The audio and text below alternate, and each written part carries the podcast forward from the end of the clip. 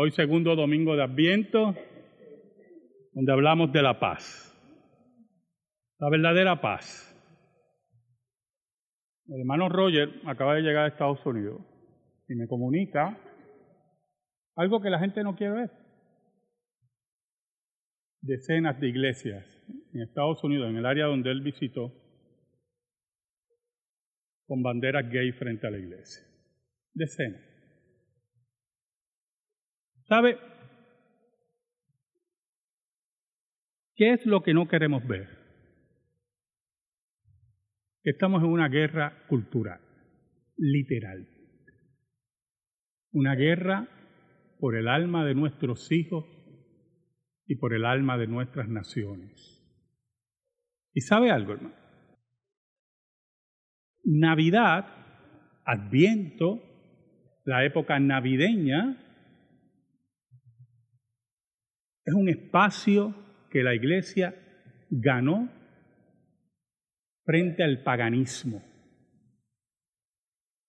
Y que algunos cristianos, en su ignorancia sobre guerra cultural, no ven, no observan que nosotros no estamos aquí para ceder espacios. No vamos a permitir que los ateos, los paganos, los que no creen en Dios, los apóstatas, nos quiten estas festividades.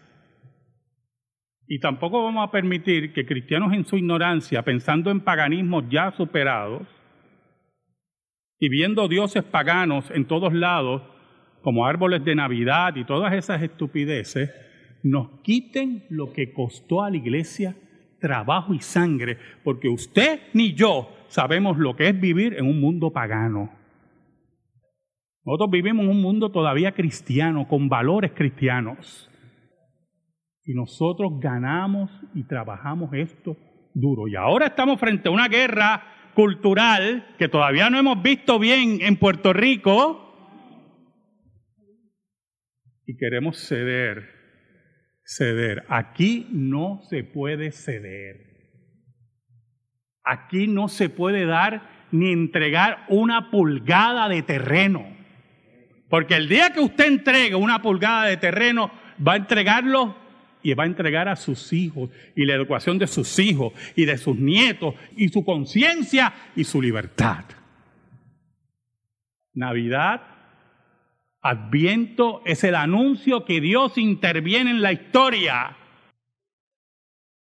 que Dios se acerca poderoso para salvar a los suyos. Y lo celebramos con alegría, ese misterio de la encarnación de Dios. Y no vamos a permitir que un grupo de impíos que no saben ni la hora que es, nos quiten lo que nosotros luchamos mucho. Y costó vida y sangre. Lucas 1, versículos del 67 al 79.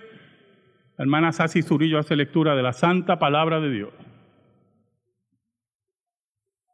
Y Zacarías, su padre, fue lleno del Espíritu Santo y profetizó diciendo, Bendito el Señor Dios de Israel que ha visitado y redimido a su pueblo y nos levantó un poderoso Salvador en la casa de David su siervo, como habló por boca de sus santos profetas que fueron desde el principio, salvación de nuestros enemigos y de la mano de todos los que nos aborrecieron, para hacer misericordia con nuestros padres y acordarse de su santo pacto, del juramento que hizo Abraham nuestro Padre, que nos había de conceder que librados de nuestros enemigos, sin temor le serviríamos, en santidad y en justicia delante de Él, todos nuestros días.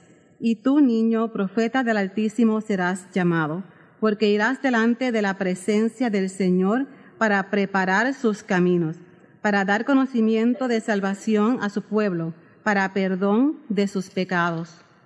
Por la entrañable misericordia de nuestro Dios, con que nos visitó desde lo alto la aurora para dar luz a los que habitan en tinieblas y en sombra de muerte, para encaminar nuestros pies por camino de paz. Amén.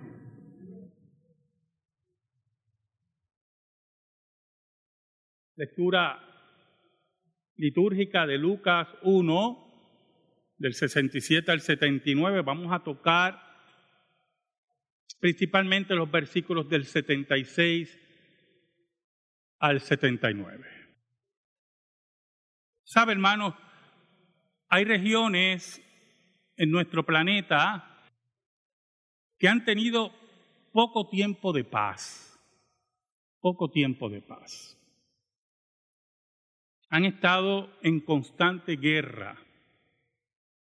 Por un tiempo fueron los Balcanes, que se llamaba el polvorín del mundo, le llamaban el polvorín del mundo. Ahora vemos en Asia, Afganistán, Pakistán, Oriente Medio,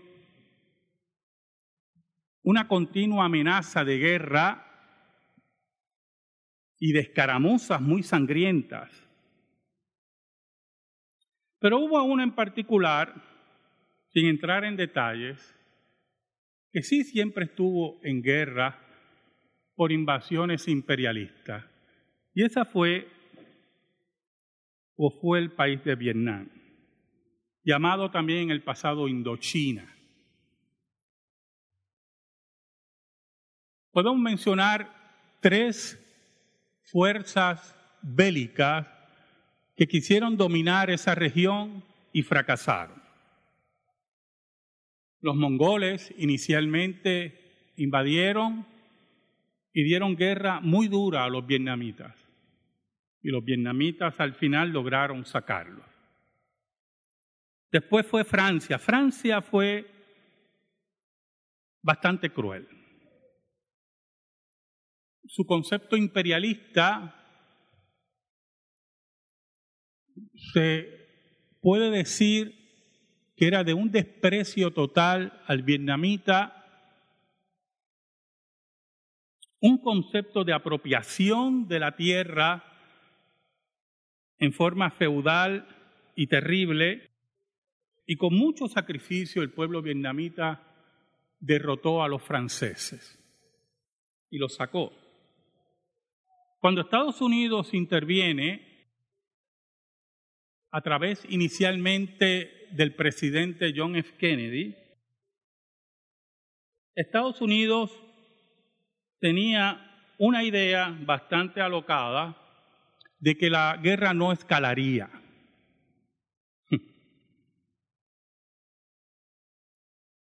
Todavía el hombre no se conoce a sí mismo.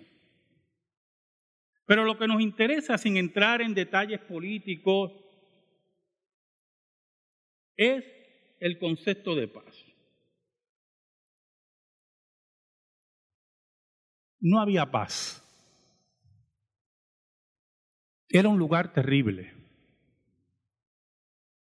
Era un lugar de muerte, un lugar donde las drogas imperaban, un lugar donde la promiscuidad destruía la moral del pueblo vietnamita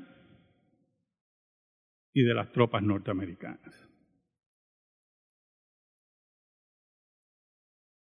¿Qué es la paz, hermano?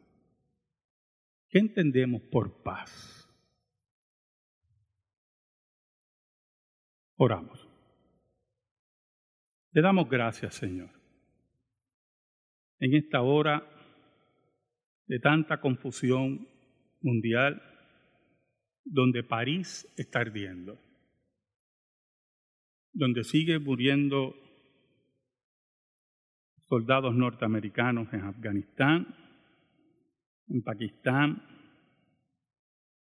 donde en nuestro país todavía muchos no entienden que la mujer tiene que ser respetada. Respetada. Perdóname.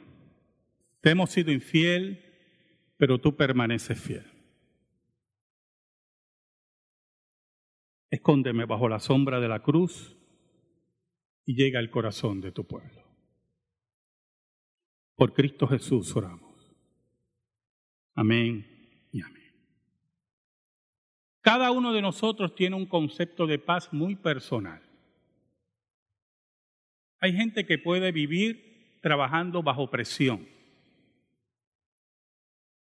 Y eso no le afecta su paz. Hay personas que hacen trabajo, por ejemplo, en el caso mío, cuando yo tenía trabajos en la universidad, tesinas que, que tenía que entregar o estudiar, no servía para mí, escuche bien, estudiar un mes antes. O estar estudiando un mes hasta llegar al examen. Yo tenía que tener una presión de que el examen estaba ahí. Y todo se me grababa. Si tardaba un mes, cuando llegaba, se me había olvidado todo. Y una vez alguien me dijo, eso es botella, no me importa si es botella, si yo solamente salgo bien en los exámenes. ¿Verdad? Y después demostré, y lo he visto en mi vida, que todo eso es mentira. Los recuerdos están ahí, conocimiento está presente. Eso me daba paz. Otros no pueden trabajar bajo presión. Le quita la paz. Otros pueden recibir llamadas de su banco, de su tarjeta de crédito. Está atrasado. Y dice, está bien, pero cuando te, como mi papá, una vez Sears lo llamó Creo que Sears va a pasar a la historia pronto, pero Sears lo llamó porque estaba atrasado con un pago. Mi papá. Entonces, él le dice, mire, en tal fecha, pues yo voy a dar el pago. En ese momento él estaba un poco apretado económicamente y era un pago por un aire acondicionado. Y entonces la persona ya pues le reclamó.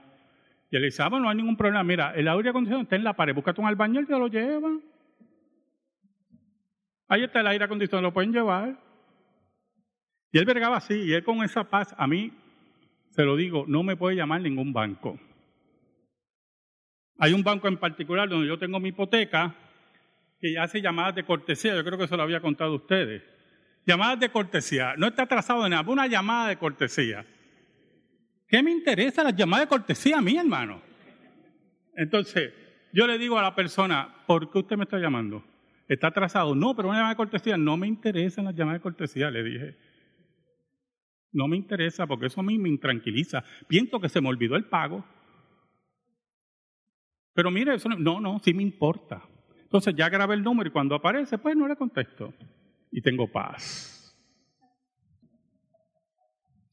Cada uno de ustedes funciona según su realidad.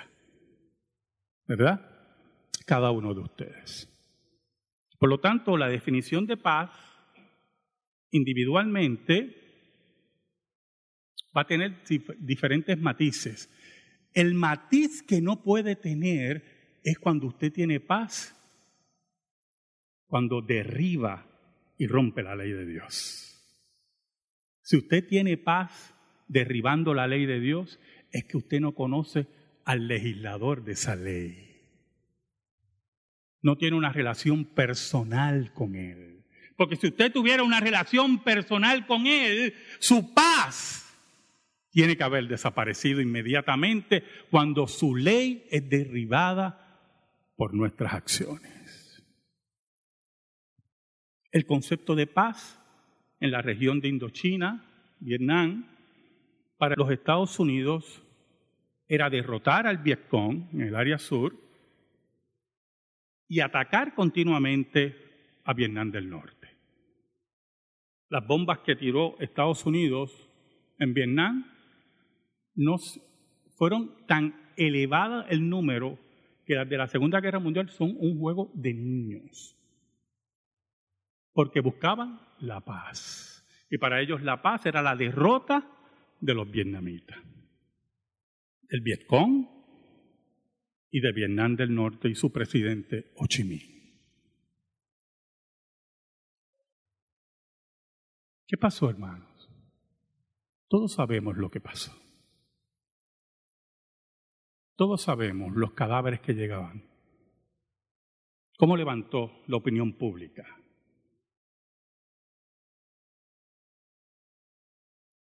No había paz. No había paz. Israel estaba en la misma situación. Pero Israel estaba en la misma situación porque, y ahí tenemos el punto, fue desobediente a la ley de Dios. Y en ese último estadio de control, Roma controlaba a Israel. Por lo tanto, su esperanza estaba apagada y su pensamiento profético un poco embotado, preguntando, ¿dónde está nuestro Mesías? ¿Dónde está aquel que nos iba a dirigir y levantar cabeza a Jerusalén sobre todas las naciones? Por lo tanto, la Pax Romana, como se conocía, con X, Pax Romana, era para ellos esclavitud y embotamiento profético. Esa es otra falsa paz. La paz que nos tranquiliza porque no vemos los problemas o no queremos verlos. La paz de ignorar totalmente, estar enclenques frente a Dios. Dentro de ese gran misterio, un ángel aparece y se le aparece al sacerdote Zacarías. Y le habla, escuche bien, de que Dios, en pocas palabras, no se había olvidado del pacto. Israel posiblemente fue desobediente al pacto. Israel le daba la espalda a Dios. Israel disfrutaba una falsa paz bajo Roma pero Dios, el Dios del pacto, no se había olvidado de su pueblo.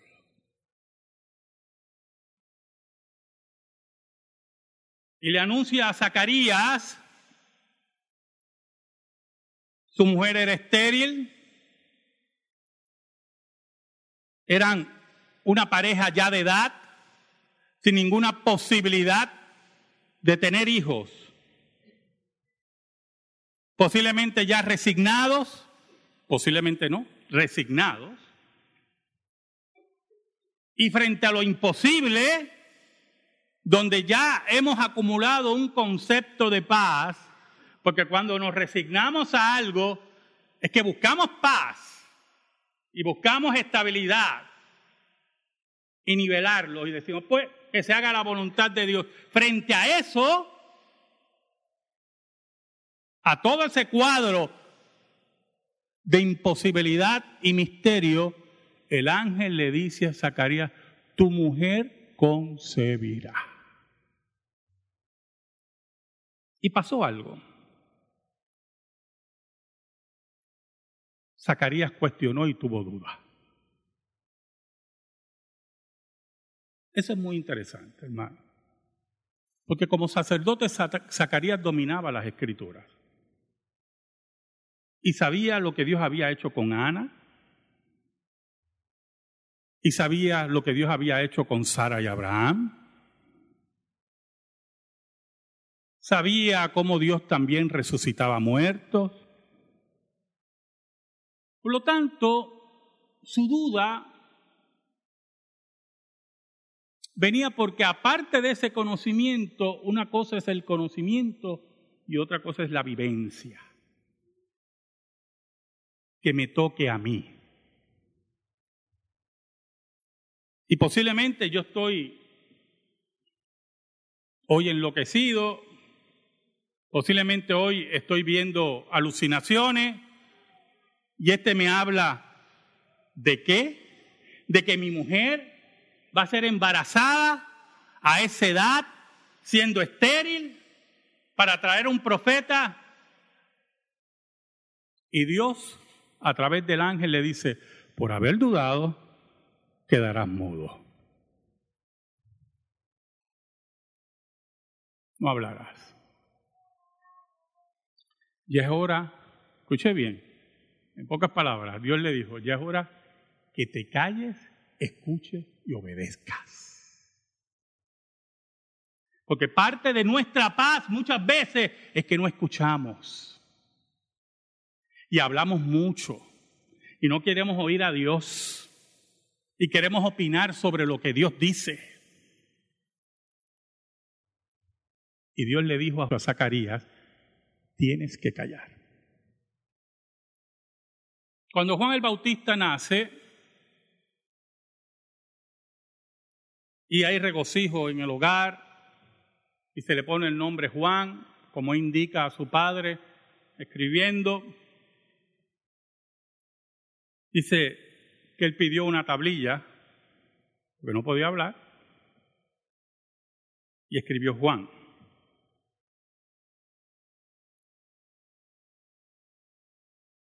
El nombre que el ángel le había dado. Esa es parte de la obediencia. Escucha y calla escucha y obedece. Cuando yo le digo a usted en consejería que se calle y obedezca, es porque yo estoy viendo algo que usted no ve. Por eso usted vino donde mí. Y tengo una visión general y le pido y le ruego, porque yo no voy a estar detrás de usted, que me obedezca. Pruébalo. Es más, le digo, pruébalo a ver si yo tengo razón. Porque yo tampoco soy infalible. Pero Dios quería que Zacarías escuchara y obedeciera. Que no hablara más. Porque la paz de Israel depende que te calles la boca. Oiga, cuando él escribe el nombre, dice la Biblia que le volvió el habla. Los pasos de obediencia fueron llevados a cabo por Zacarías como Dios quería. Se allegó a su mujer, su mujer sale embarazada, él transmite el nombre, y hay gozo en el hogar, porque es un hogar de milagro, donde Dios visita a Zacarías y a su esposa. Elizabeth. La visita de Dios siempre será para los suyos una visita de paz. Porque aunque venga a ejercer disciplina, es para que nosotros tengamos paz. ¿Sabe algo, hermano? Es interesante el versículo 72 de ese capítulo. Zacarías dice, para hacer misericordia con nuestros padres y acordarse de su santo pacto. ¿Por qué él dice misericordia con nuestros padres? Nuestros padres que hablaron mucho, que fueron desobedientes, que le dieron la espalda a Dios, que sacrificaron sus hijos a los baales, que negaron su palabra. Y Dios tiene misericordia por ellos, dice Zacarías. Qué cosa tremenda. Y no se olvida del pacto, porque es un pacto de paz. Es un pacto de misericordia. Es un pacto único. Es el mismo pacto que el Señor ha hecho con nosotros en el Gólgota. Él no se olvida de nosotros. ¿Sabe? Y en medio de toda esa alabanza y esa oración de Zacarías por el Espíritu Santo, él dice en el versículo 76, y tú niño, profeta del Altísimo serás llamado, porque irás delante de la presencia del Señor para preparar sus caminos. Y Zacarías va entendiendo y va internalizando quién era su hijo. Era aquel que iba a ser el portador de lo que decía la profecía, que Dios levantaría nuevamente a Elías con predicación poderosa para traer años de refrigerio a Israel y para anunciar la llegada de su Mesías. Aquel que leímos que era príncipe de paz. Es la llegada de aquel que dijo Cristo que no habría mayor profeta que él. Para preparar sus caminos, las sendas de Dios, las sendas de justicia, las sendas de paz, las sendas de misericordia, para acercarse a su pueblo, como dicen los profetas. Y pasé al lado tuyo y vi que era tiempo de amores. Oiga, qué imagen tremenda. Y me acerqué a ti, te amé como Jehová ama a su pueblo. Ahora, para dar conocimiento de salvación a su pueblo, para perdón de sus pecados, dice el versículo 77. Conocimiento, hermano. El verdadero conocimiento viene de parte de Dios. El principio de la sabiduría es el temor a Dios, es el temor a Jehová. Para que el pueblo caminara erguido, correcto, tenía que tener un verdadero conocimiento, un acercamiento veraz a Dios por medio de una adoración cúltica correcta. Ese conocimiento era conocimiento de salvación. Era para que supieran que Dios, fiel a su pacto, estaba dispuesto a perdonar sus pecados. Juan venía a anunciar el camino de Dios y la paz de Dios y el verdadero conocimiento de Dios para que tuvieran salvación en sus almas y recibieran la paz que el mundo no le podía dar, la paz que el imperio romano no le podía dar, la paz que los religiosos no podían darle. Versículo 78. Por la entrañable misericordia de nuestro Dios, con que nos visitó desde lo alto, desde lo alto la aurora. El acercamiento de Dios a Israel es un acercamiento misericordioso. ¿Sabe por qué? ¿Sabe lo que significa misericordia? Misericordia. Que Israel no se merecía nada. Nada, hermano. Es un acto de desprendimiento, de profundo desprendimiento de Dios por su pueblo. Es el amor que siempre tiene que ser movimiento. ¿Sabe? El que ama se mueve y se acerca. El que ama no se paraliza. Y yo siempre he dicho eso, no es creación mía, es increíble donde lo leí, no es un libro de eso de autoayuda ni esas basuras, es un libro de teología sistemática. Esta mañana, por cierto, estaba esperando a mi esposa en el, en el automóvil para venir para acá. Y ella sale con un montón de cosas y me dice, oye, debiste haber cogido dos o tres cositas y traerlas aquí al carro. Y yo digo, oye, es verdad, perdón. Y cuando se va yendo, el amor es movimiento. Y yo digo, no, a ti no se te pueden dar armas Pero ella tiene razón. Toda la razón.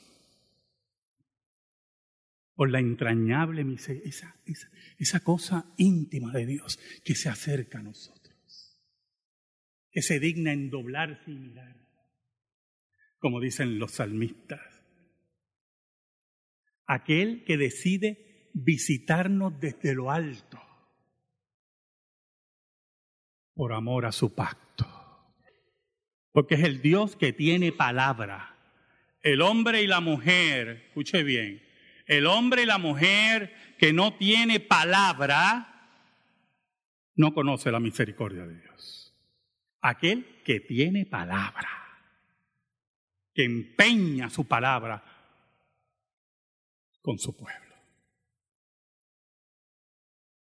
El versículo 79 nos dice, para dar luz a los que habitan en tinieblas.